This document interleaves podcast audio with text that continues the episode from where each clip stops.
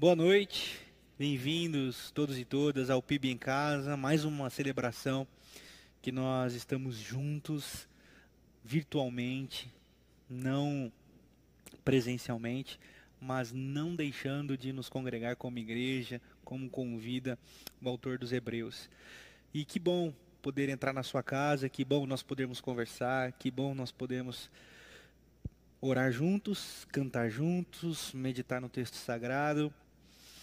E agora eu gostaria de repartir um pouquinho com vocês da palavra, repartir um pouquinho do que do que eu tenho sido interpelado pelo meu próprio coração, pela minha consciência.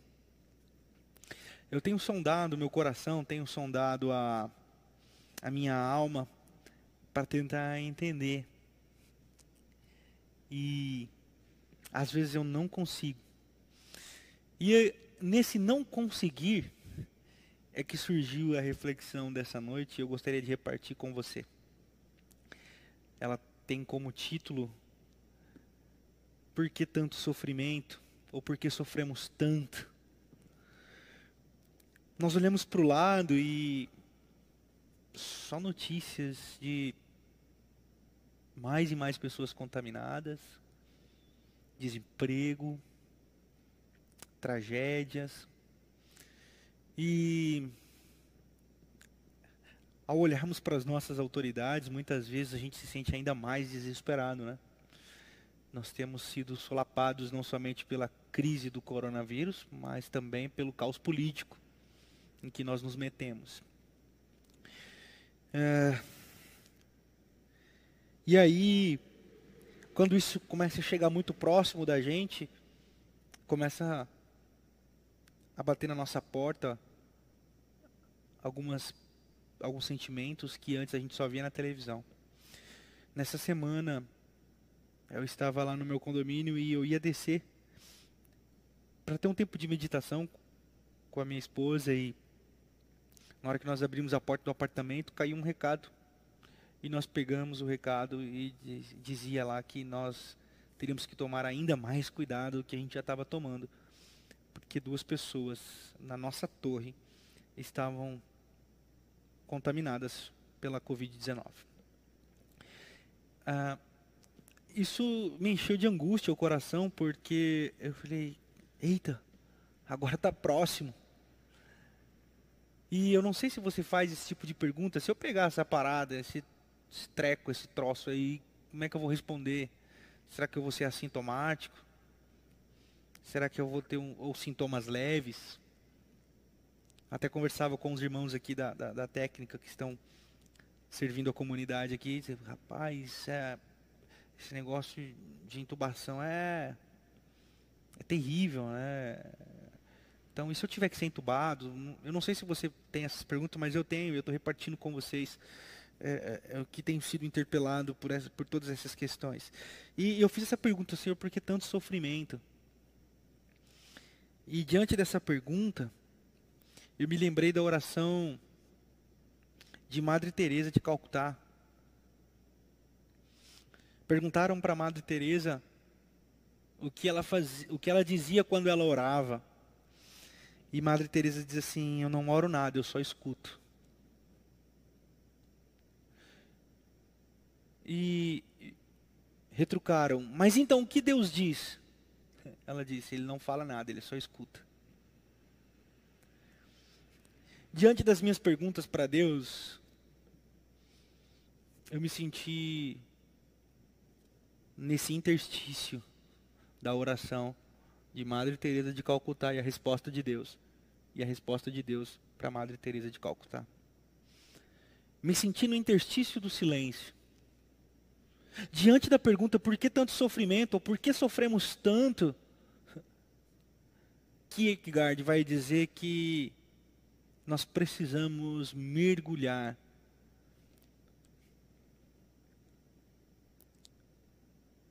na paradoxia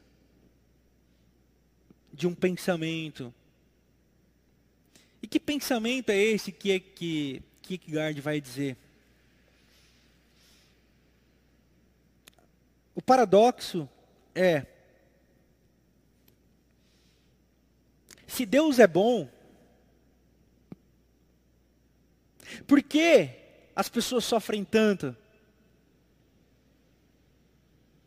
Porque se Deus é bom, e as pessoas sofrem tanto, ou ele não é poderoso ou ele não é bom.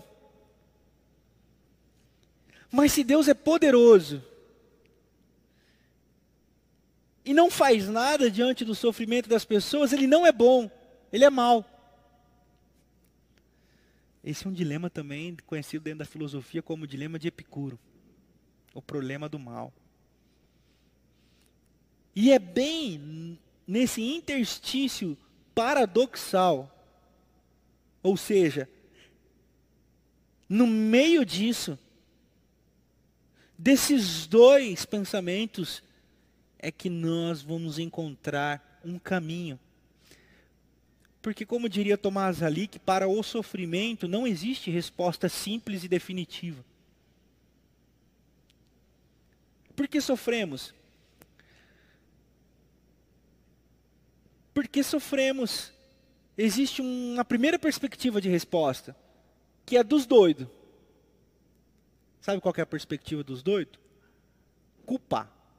Procurar um culpado para odiar. René Girard escreveu um artigo sobre isso chamado A Teoria dos Bodes Expiatórios.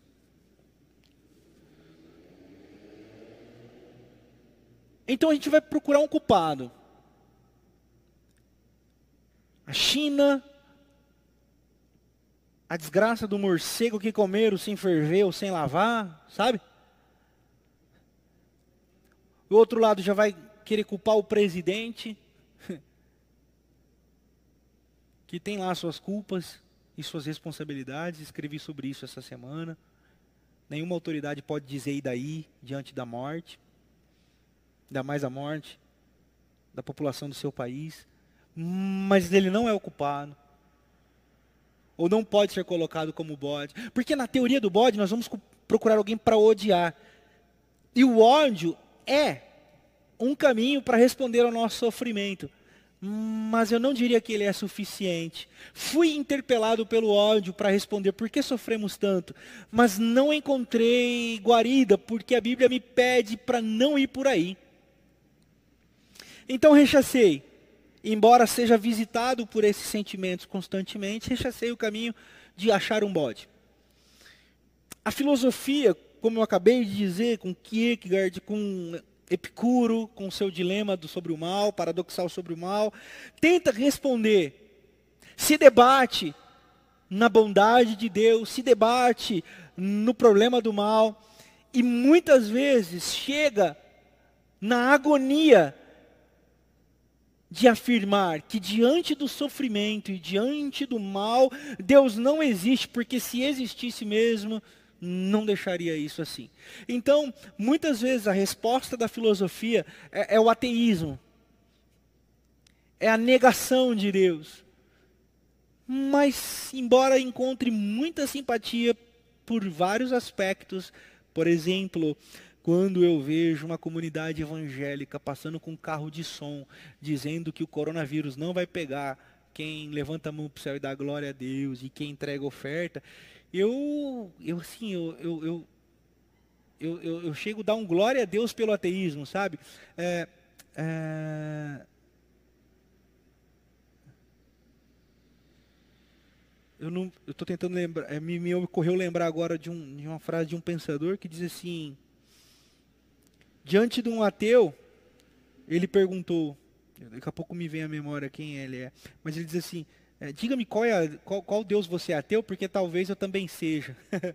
Interessante. Então, quando as pessoas dizem eu sou ateu, eu falo, não, me diz, eu aprendi, eu vou tentar lembrar quem disse isso. É, é, me diga qual Deus que você é ateu, porque talvez eu também seja desse aí. Então, encontro muitas respostas possíveis no ateísmo, mas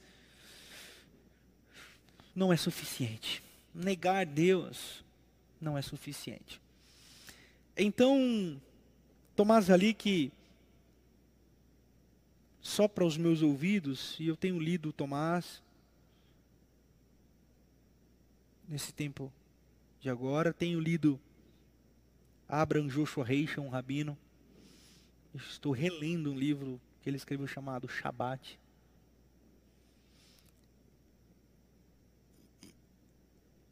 E essas respostas que fui interpelado pela minha alma não encontraram respostas em Tomás, nem no Reichel,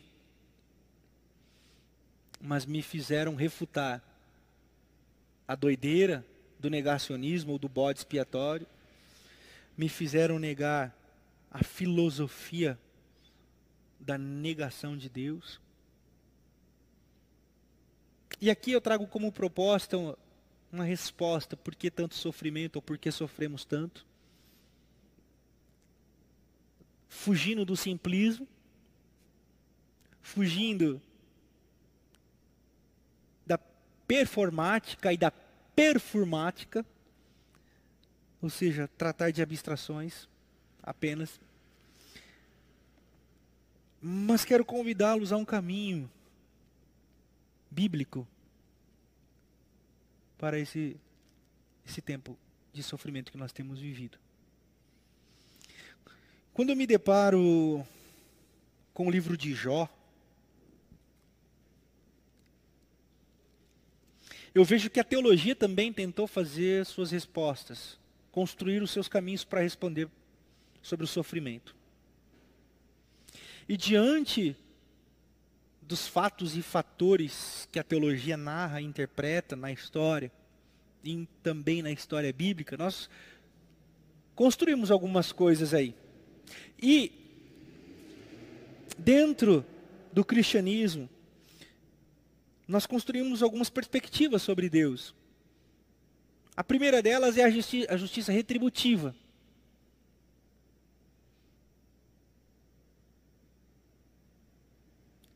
Da qual eu abri mão e convido você também a abrir mão, que é o Deus que está retribuindo o mal da humanidade.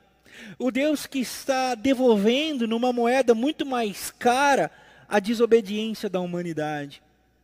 A teologia construiu esse Deus, esse Deus que está jogando numa administração do mundo e do cosmos com a humanidade, num microgerenciamento punitivo, retributivo da sua justiça. E no livro de Jó, no livro de Jó, nós temos essas perspectivas. Porque o começo do livro diz assim: que o mal, o, mali, o maligno, a maldade, chegam diante de Deus e falam assim: olha, Jó só te serve porque ele tem tudo. Porque ele tem tudo. E aí nós começamos a desenhar no nosso escopo teológico o diálogo de um Deus que fala assim: não, Pode zoar com ele. E, e porque de fato está escrito, mas está escrito dentro de um outro contexto. E, e, nós não podemos tirar esse contexto. E é sobre isso que eu quero dizer. E aí nós vamos construindo de um Deus que fala assim, não, vai aí, vai, vamos provar, porque depois que provar, você vai ser aprovado, e depois de aprovado, a sua vida vai melhorar. Então nós começamos a tratar Deus como esse microgerenciador de situações e de provações que vão nos colocando diante do caos e da dor e do sofrimento para que a gente seja provado. Que depois de provado a gente seja aprovado e retribuído. E isso é totalmente desconstruído. Por quê? Porque os amigos de Jó, os amigos de Jó, chegam para ele e falam assim: E aí, Jó? Solta a bucha. Eu já falo, que bucha? O que, que você fez de errado, Jó? Não é possível, Jó. Jó, você tinha tudo. Agora você não tem nada, está lascado. O que, que você fez de errado para merecer isso? E Jó diz assim: Eu não sei. E os caras falam: Não é possível, Jó. Ninguém sofre à toa, Jó. E os caras degladeiam com Jó. E Jó, e Jó disse: Eu não sei. Eu não sei. E essa primeira perspectiva é desconstruída no epílogo do capítulo 42 de Jó, a partir do verso 7, não é o nosso texto base ainda, diz assim, ó, depois que o Senhor disse essas palavras a Jó, diz também a ele faz de Temã, estou indignado com você e com seus dois amigos, pois vocês não falaram o que é certo a meu respeito. Vocês não falaram o que é certo a meu respeito. O que, que eles falaram? Eles falaram assim: Deus retribui a nossa bondade e pune a nossa maldade. Não é essa a perspectiva de Deus.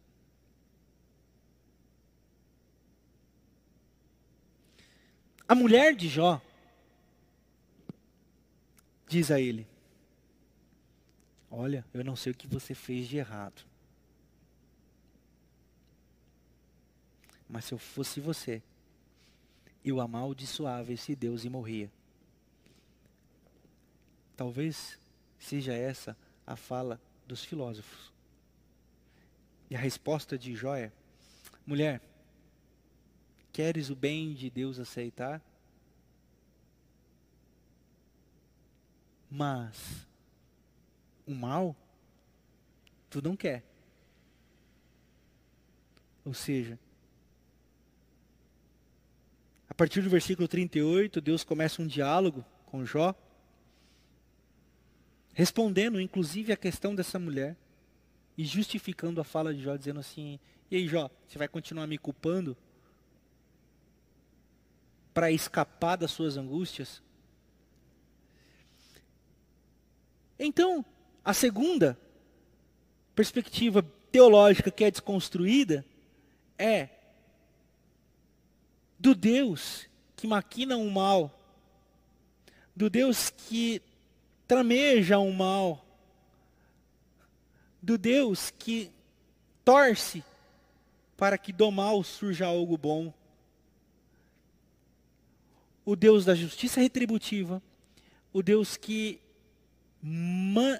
manipula, titeriza os destinos, fazendo do mal algo bom é desconstruído. É desconstruído, porque não é essa a perspectiva. A terceira perspectiva teológica me parece mais contextualizada com o texto sagrado como um todo. Me parece mais contextualizada com o Jesus histórico. E é o convite que eu quero fazer para você essa noite.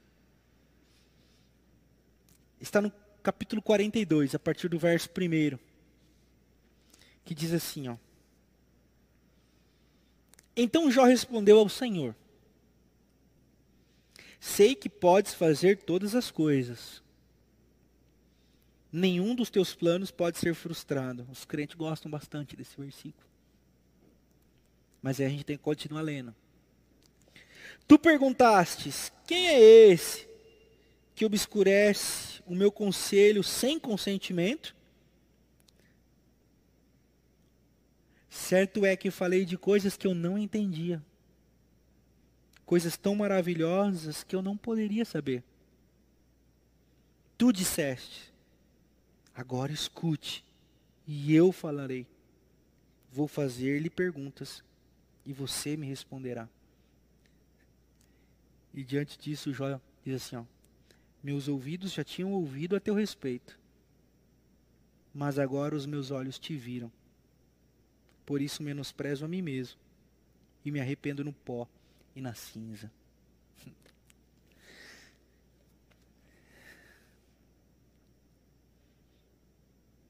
Já diria a poetisa que viver é sofrer. Ninguém, por melhor que seja, está blindado, anestesiado do sofrimento. nenhum cristão, nenhum religioso, nenhum ateu, nenhum ser humano pode bater no peito e dizer: Eu estou blindado ou blindada do sofrimento. Essa é uma angústia que nós vamos levar até o fim da nossa vida. Talvez nós nunca saberemos responder a elas. E é aqui que mora o caminho do Evangelho. Nesse diálogo, de Deus com Jó, de Jó com Deus, dos amigos com Jó, da mulher com Jó, da sociedade com Jó, Jó acolhe o seu sofrimento, olha para o alto, convida a Deus para um debate e diz: Me explica, por que tanto sofrimento? Diga-me, por que tanto sofrimento? E Deus vem em direção a Jó, ali depois do capítulo 38 do livro de Jó, e começa a dizer: Ô Jó, deixa eu te fazer umas perguntas. E eu ouvi isso é, é, da boca do pastor Ed, disse que um teólogo disse assim que nesse tempo Jó bateu o recorde de respostas. Não sei. Diz que ele é o maior recordista de respostas, não sei. Porque Deus começou a fazer assim perguntas: Ô Jó, onde você estava quando eu estabeleci os fundamentos da terra? Onde você estava quando eu comecei a estabelecer os limites para o oceano? Quando eu disse para as águas do oceano, não cubra sobre a terra. Onde você estava, Jó? Onde você estava, Jó, quando eu disse para o sol, nasça sol? Onde você estava, Jó? Você sabe como funciona o cosmos, Jó? Você sabe como surgiu? Você sabe onde você estava quando eu fiz tudo isso? E Jó diz: Não sei, não sei, não sei, não sei. Então, Jó, você percebe que não é no você saber que você existe, que não é no você ter todas as respostas, melhor dizendo que você existe, que não é você ter todo o domínio do conhecimento, do bem, do mal e do sofrimento que você existe, mas você vai existir quando você passar a me enxergar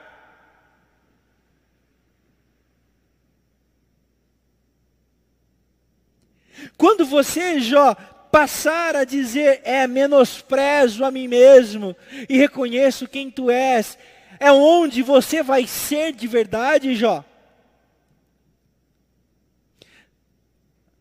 Irmãos, irmãs, o livro de Jó nos brinda com uma lição dentro do Evangelho que é um convite a, olha, de fato tem coisas que não têm explicação, mas eu não preciso de explicação, eu me lanço no interstício, no intervalo, no paradoxal do não saber.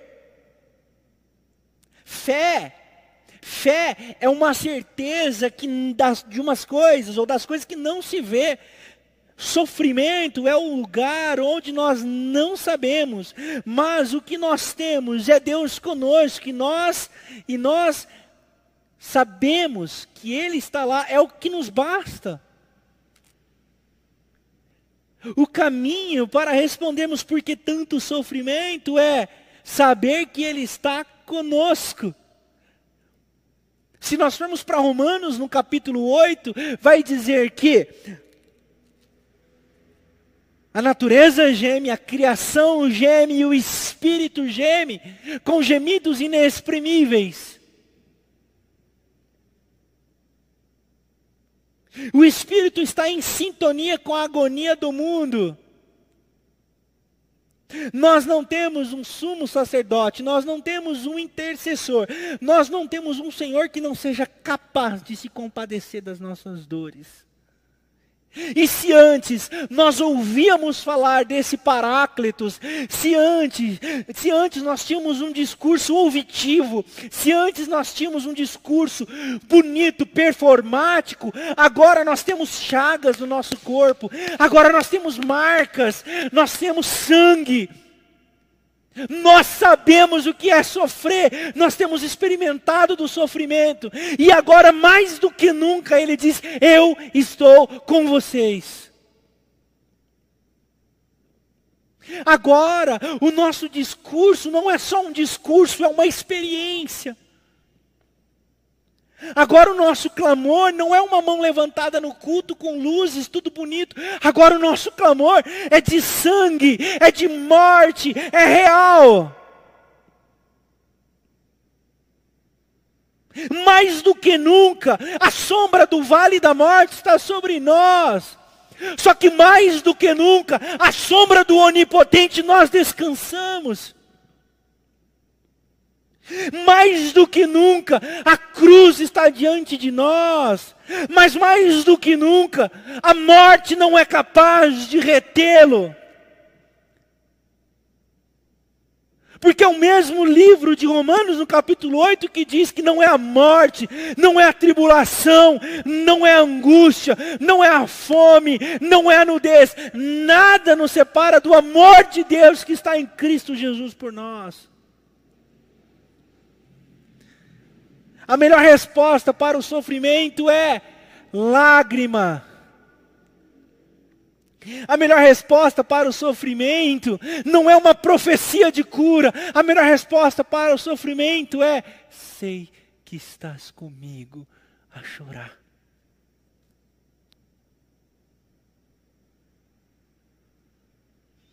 Não quero bodes expiatórios. Não quero negacionismo de Deus. Eu não quero ateísmo. Eu não quero a barganha. Eu não quero a explicação. Eu só quero ver Deus. Eu só preciso saber que tu estás comigo.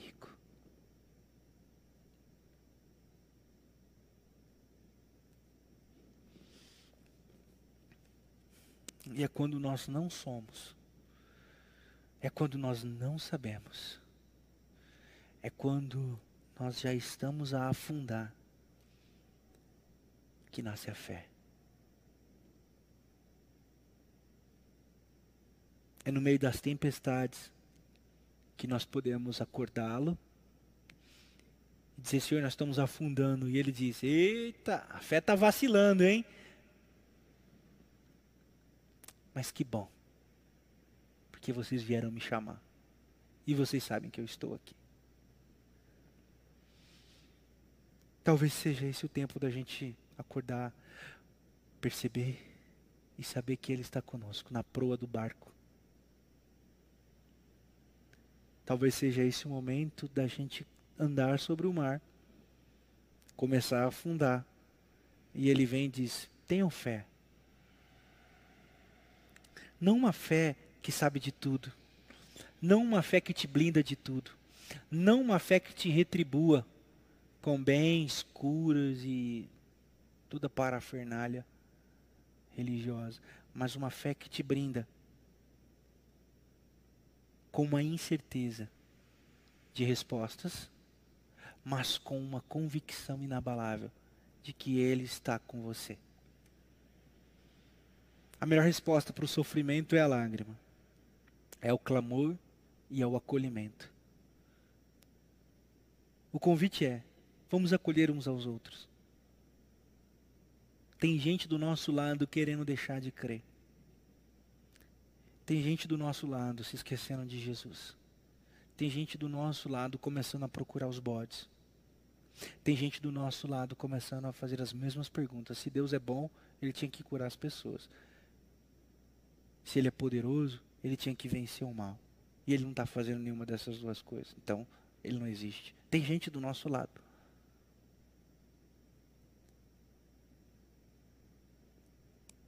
E nós precisamos chegar com a paz que excede o entendimento, com um abraço e com um amor que cobre uma multidão de pecados, e repartir o pão, repartir o coração, fazer a comunidade do Cristo vivo na partilha do sofrimento. Eu quero concluir com o mesmo Tomás Halik, que escreveu um texto maravilhoso chamado Toque as Feridas.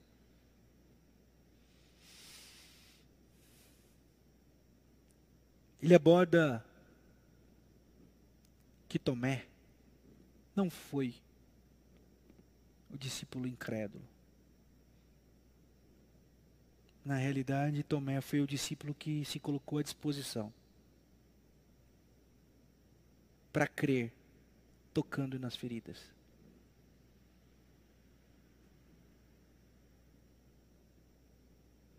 As feridas estão, estão abertas. O mundo está ferido, literalmente.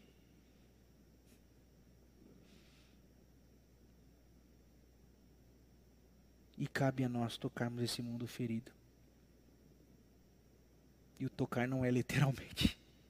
que agora o tempo é de isolamento, mas tocar com a nossa fé, com a nossa palavra, com a nossa partilha, com o nosso coração, como igreja de Jesus. Por isso eu gostaria de convidar você a mergulhar nesse interstício, a mergulhar nessa incerteza e acolher essa incerteza de que mesmo que você não tenha todas as respostas, Ele está lá.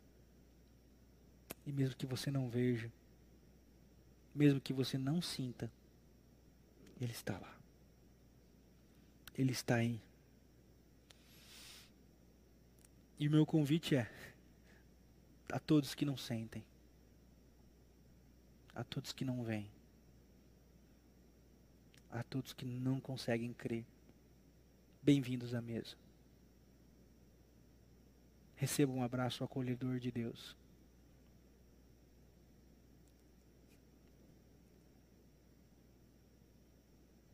Para concluir, de verdade agora, lembro de uma história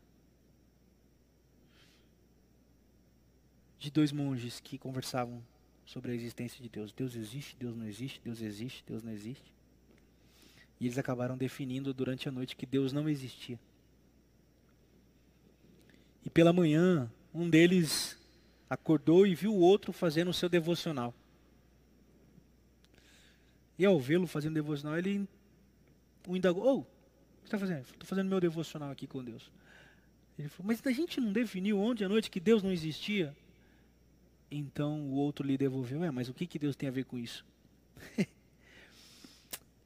Nós podemos definir muitas coisas sobre Deus. Mas ele não tem nada a ver com isso. O Deus que você vê ou o Deus que você não vê? É só o Deus que você vê ou o Deus que você não vê? Não é Deus. Ele é muito maior. Ele é muito maior. E você só precisa saber que Ele está. E se antes você o conhecia de ouvir falar, que de alguma forma você possa percebê-lo. Essa é a minha oração. Essa é a minha, minha súplica para que a gente tenha experiências com Deus. Experiências de um Deus presente. Num caminho de oração. Num caminho de desapego num caminho de não querer.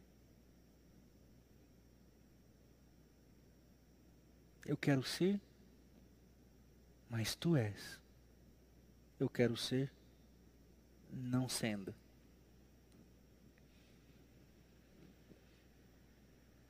Que você possa encontrar esse caminho através da oração. Ore. Ore como se tudo dependesse de você. E creia como se tudo dependesse de Deus.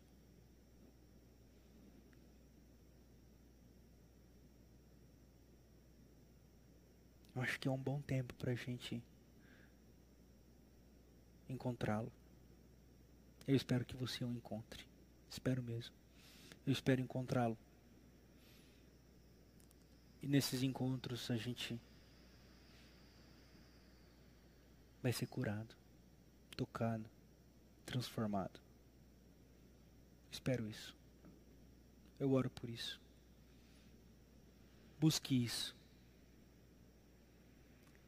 Que o amor de Deus o Pai, a graça de Jesus o Filho e a consolação do Deus Espírito seja com a sua casa, com o seu lar, com a sua família.